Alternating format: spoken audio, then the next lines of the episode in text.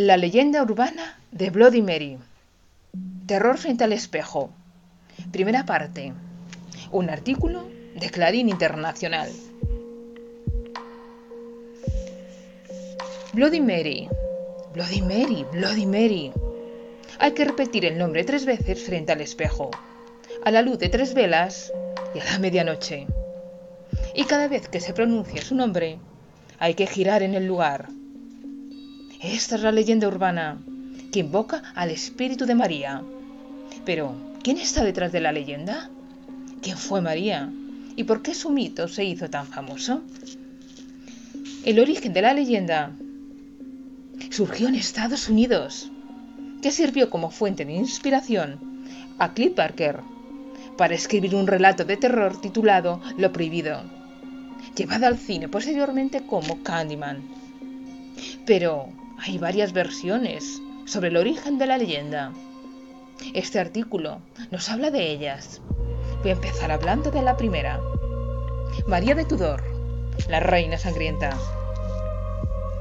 María I de Inglaterra era conocida como María Tudor. Fue la responsable de quemar a casi 300 protestantes en la hoguera en las persecuciones marianas para crear una Inglaterra más católica a mediados del siglo XVI. Así se ganó el apodo de Bloody Mary. Esa reina podía ordenar una matanza brutal, pero era incapaz de traer vida al mundo. Tuvo un falso embarazo generó muchas sospechas a los tres meses de su matrimonio.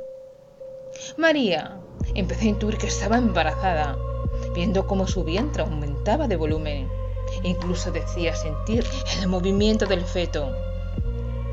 Sin embargo, los médicos atribuyeron la inflamación del vientre real a una hidropesia, una vulgar retención de líquidos, y pronto el vientre de María empezó a deshincharse.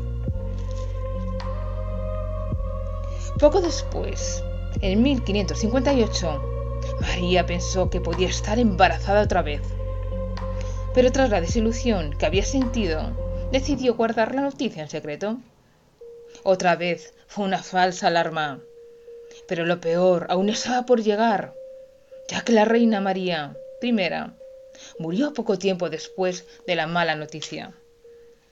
A pesar de haberse ganado el apodo de Bloody Mary por las persecuciones marianas, hay personas que creen que es ella la que aparece detrás de los espejos ya que sigue buscando a sus hijos perdidos y está dispuesta a robar uno si es necesario.